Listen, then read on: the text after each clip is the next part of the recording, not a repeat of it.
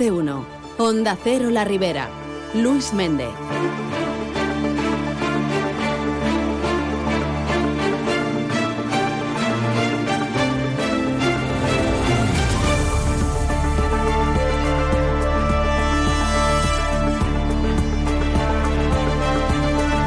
Buenos días, les acercamos la actualidad de este viernes 12 de enero.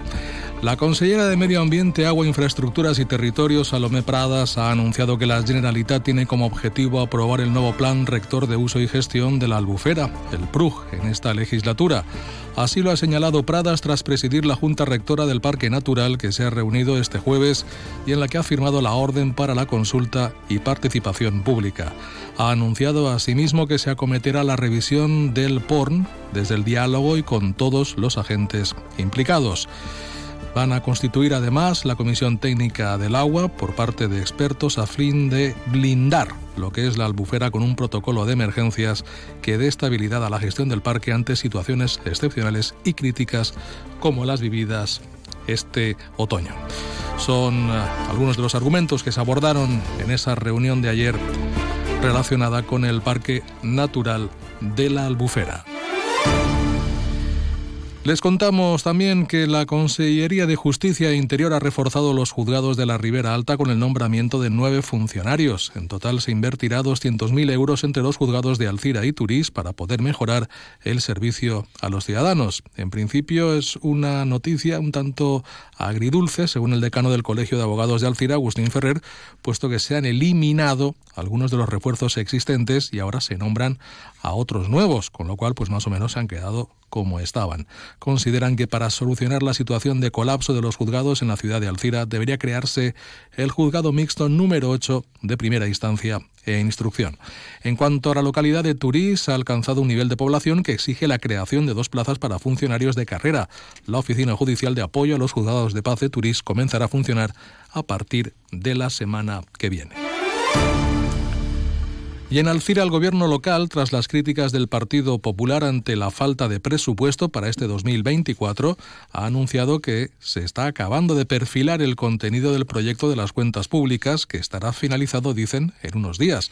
El concejal de Hacienda, Andrés Gómez, ha manifestado que se trata de los primeros presupuestos del mandato de un gobierno de coalición entre tres partidos, y esto hace que el proceso haya sido más complejo para buscar el máximo consenso y tener así el mejor presupuesto para la ciudad. Des de l'equip de govern estem treballant per acabar de perfilar el contingut de, del que ha de ser el projecte de pressupost municipal per l'any 2024 amb l'objectiu de poder presentar-lo en breu, en uns pocs dies, a les diferents comissions i al plenari per a la seva aprovació. Sempre és un procés complex i especialment si tenim en compte que es tracta del primer pressupost del mandat en un nou govern de coalició en el que volem aconseguir sempre el màxim consens per tractar d'aconseguir el millor pressupost possible per a donar un impuls a la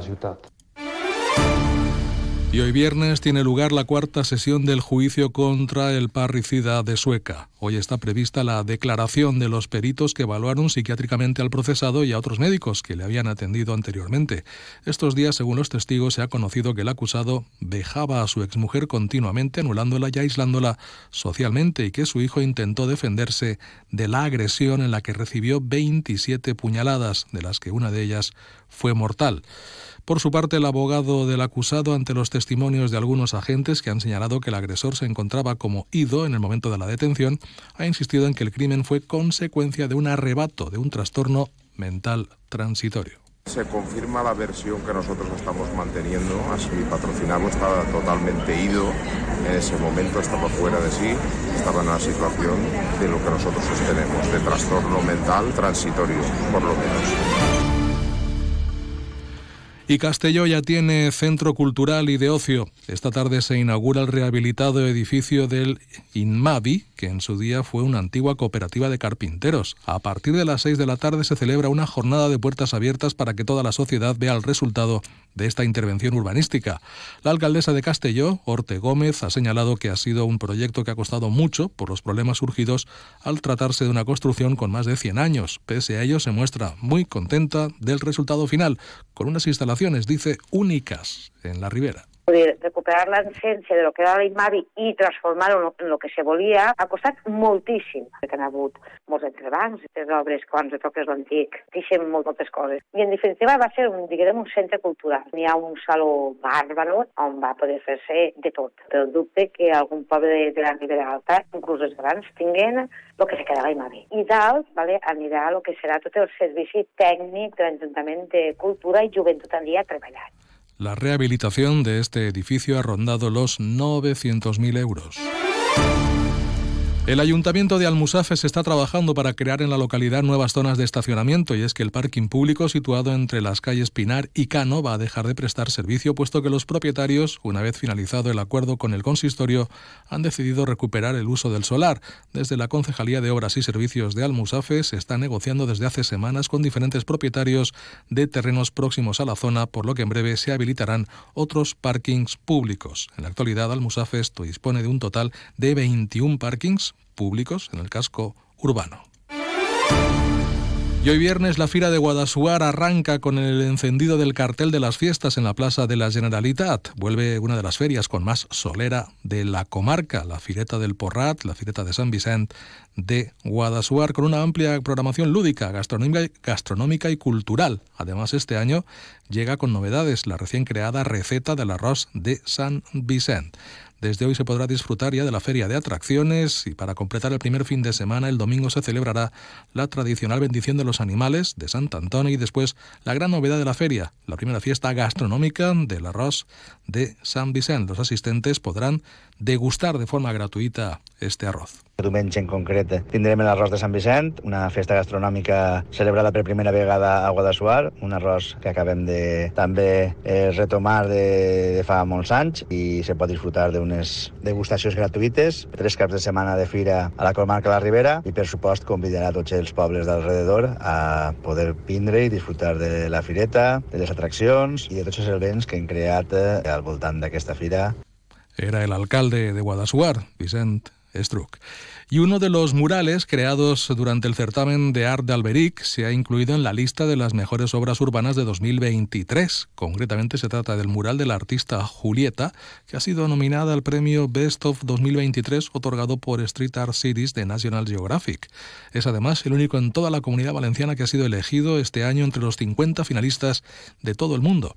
El alcalde de Alberic, Toño Carratalá, ha señalado que es la segunda vez que uno de los murales del certamen de arte se escoge en este concurso internacional internacional, lo que demuestra la calidad de los artistas participantes. En este cas és l'únic de la comunitat valenciana finalista i això demostra pues, la categoria que tenen els artistes que participen a, al certamen d'Alberic i la categoria dels murals que a poc a poc van poblant els nostres carrers i que estan convertint en un museu urbà els carrers d'Alberic. La veritat és que és una notícia que ens alegra moltíssim i es dona força també continuar endavant en, este, en esta sèrie d'iniciatives a nivell cultural que estan col·locant en, en el mapa Hasta el 31 de enero se puede votar por este mural en la página especializada Street Art Series. En cuanto al tiempo, hoy se esperan cielos poco nubosos o soleados, vientos que serán flojos y temperaturas que no experimentarán cambios importantes. Ahora mismo registramos 7 grados en la ciudad de Alcira.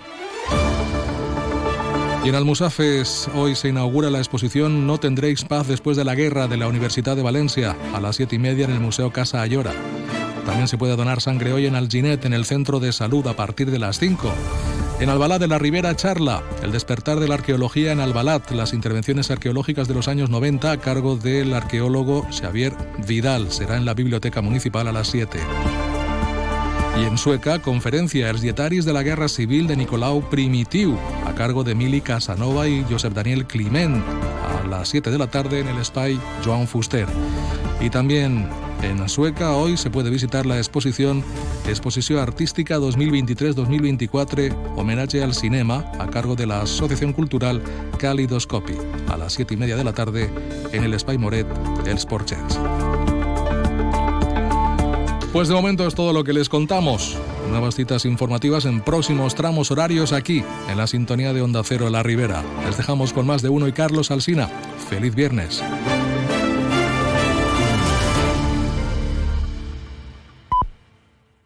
Son las ocho y media de la mañana.